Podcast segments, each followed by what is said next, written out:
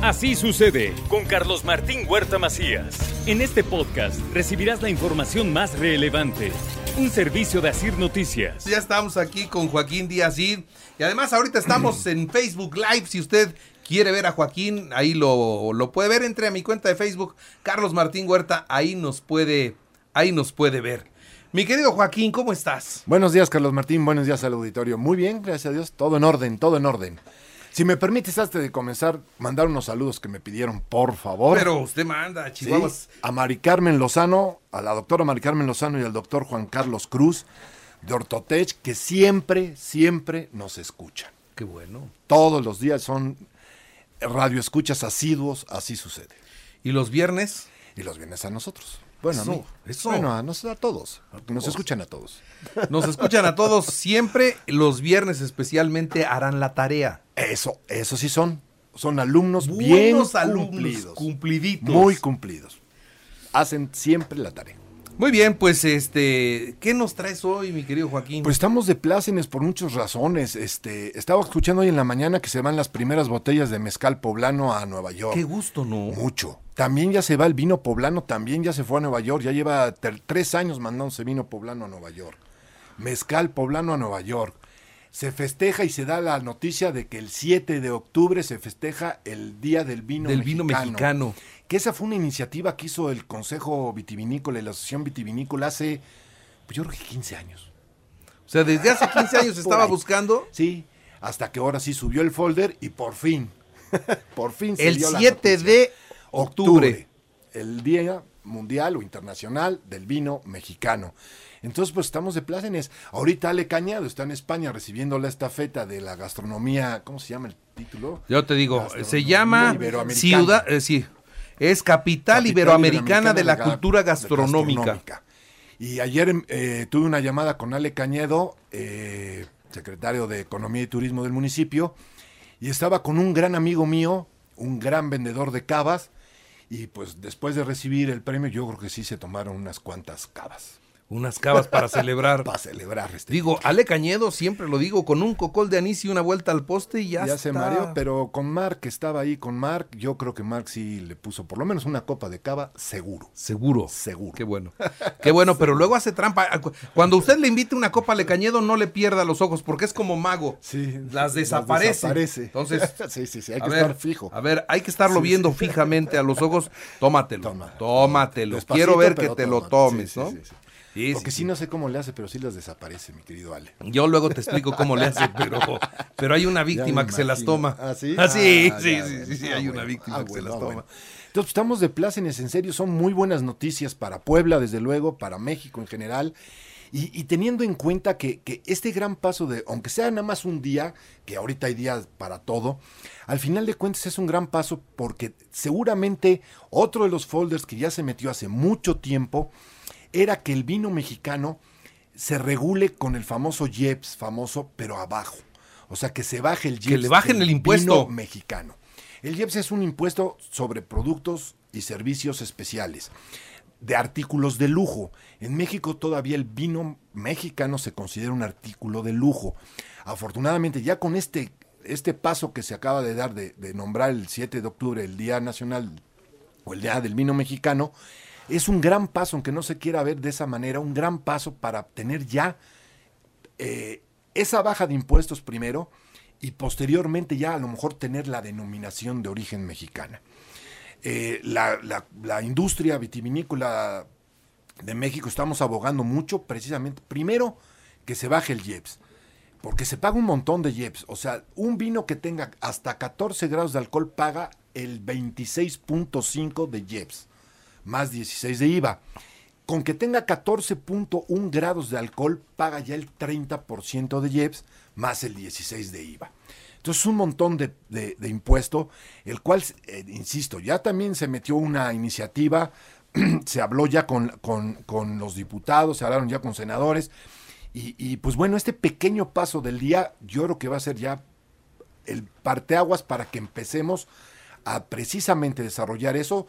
Primero, la bajada de impuestos para el vino mexicano y segundo, para crear ya una denominación de origen mexicano del vino. A ver, que, que bajen los impuestos, naturalmente baja el precio del vino, que hoy el vino mexicano es caro. Es muy caro, es muy precisamente por eso. O sea, tú te encuentras una botella de más calidad de vino español Sí, claro. que una botella de vino mexicano y, y es más barato el español que el mexicano. mexicano. Es increíble y todo tiene que ver con los impuestos. Entonces, entiendo que si le, le bajan el IEPS, bajará el precio del vino mexicano. Sí, claro. Ahora, la denominación, ahí hay un beneficio directo para el comprador.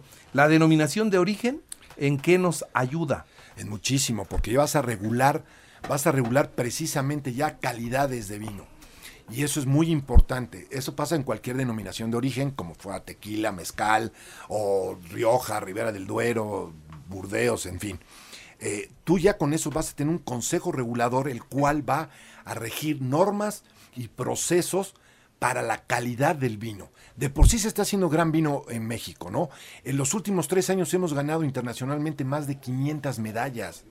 Y medallas de oro y plata, ¿no? Alguna que otra por ahí bronce, pero más de 500 medallas internacionalmente.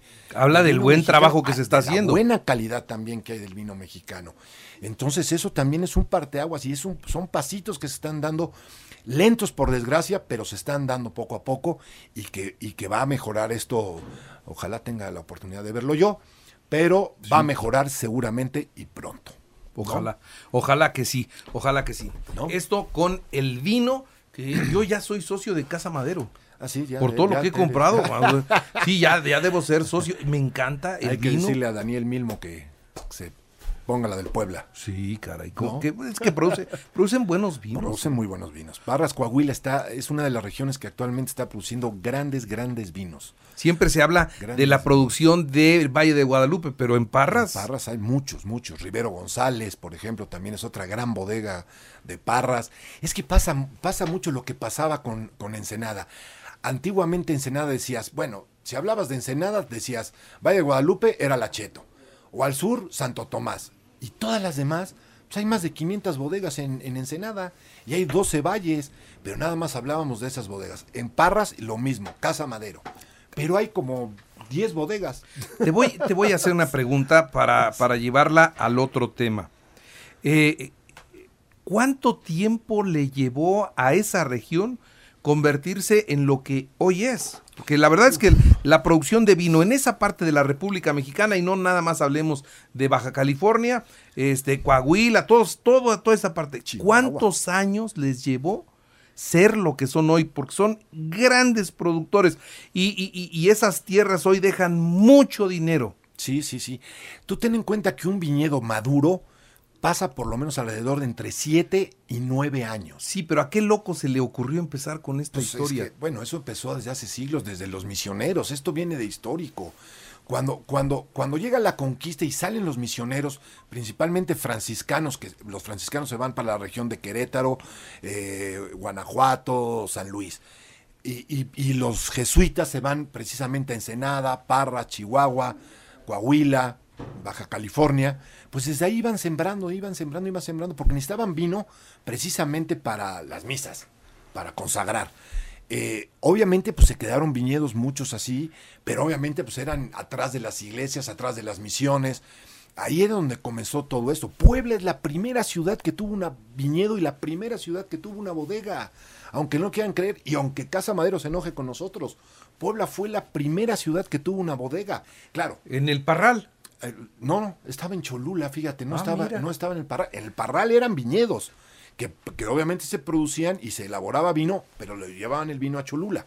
De ahí los famosos Camino Real a Cholula, que terminaba aquí en, en- en- en el arco de, de Santiago. Desde aquí realmente empezaba el Camino Real a Cholula. Por eso es el portón. Esa es una de las puertas a Puebla. Pero el camino real de Cholula empezaba aquí en Santiago y llegaba obviamente hasta Cholula, pues por ese camino era el tráfico de comercio de Cholula y Puebla. Y ahí pasaban todas estas uvas, se las llevaban hasta allá, el pulque pasaba por acá, por eso aquí había grandes pulquerías en Santiago, grandes, grandes pulquerías. Y todo eso era así, era un comercio en general. Pero esto tiene, o sea, pasan, imagínate, años, años, años, años, años. Pero el boom, ¿en qué momento visionarios. Eh, eh, el boom se arranca, fíjate, el boom lo arranca para mi gusto un gran enólogo mexicano que es Hugo da Costa, el cual eh, imprime por primera vez un sello de calidad al vino mexicano.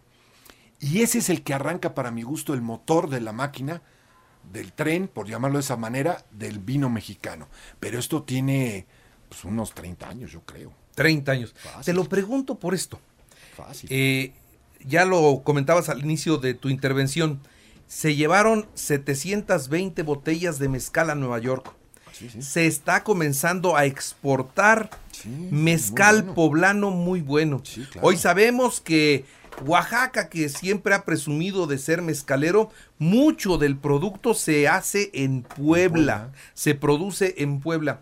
Y hoy han empujado mucho la siembra de agave y entonces hoy grandes extensiones de la Mixteca poblana están sembradas y lo que no te daba nada, que era una tierra Sí, árida, nada. hoy te está dando, eh, te está empezando Sí, a dar mezcal. Sí, mezcal. Entonces, están sembrando y sembrando y sembrando y sembrando. Nos va a llevar años, pero va a cambiar esa región y va a tener una derrama económica mucho, muy importante. Sí, sí, sí. Y entonces, va a haber un boom del mezcal, yo no tengo duda. En alguna ocasión, hace muchos años, me acuerdo haber ido y estar en París.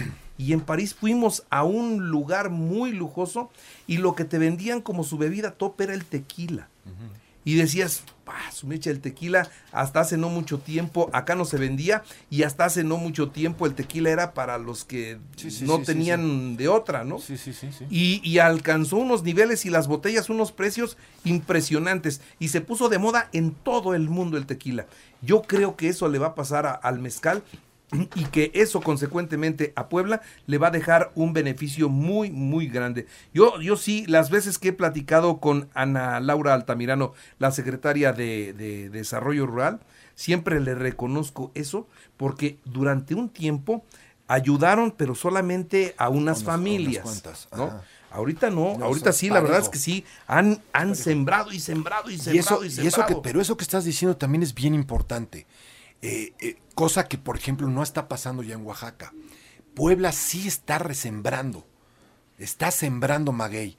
Y eso es bien importante porque, porque es la materia prima, desde luego, para, para el mezcal.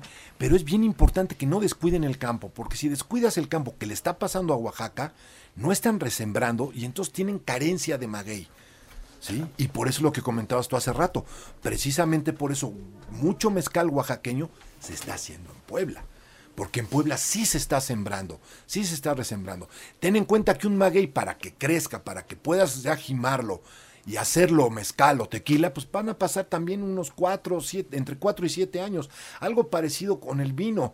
Tú siembras apenas un, vi- un viñedo y pues te tienes que esperar por lo menos 6, 7 años que esté maduro para empezar a producir vino. Y lo mismo le pasa al mezcal. Ahí se, por eso digo, hoy estamos en Deplácenes y enhorabuena Puebla por precisamente todas estas noticias, cosa que me agrada muchísimo. Muy bien. Mi querido Joaquín, muchas Pues tarea, gracias. Tarea, tarea, porque si no me regañan luego que no dejo tarea.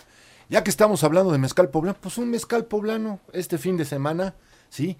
Y ayer fui a tu tierra, amigo. ¿A Y Huamantla? me comí un guasontle.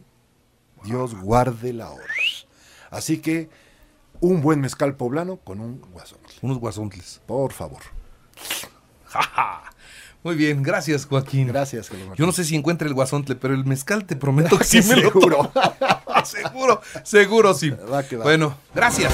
Así sucede con Carlos Martín Huerta Macías. La información más relevante ahora en podcast. Sigue disfrutando de iHeartRadio.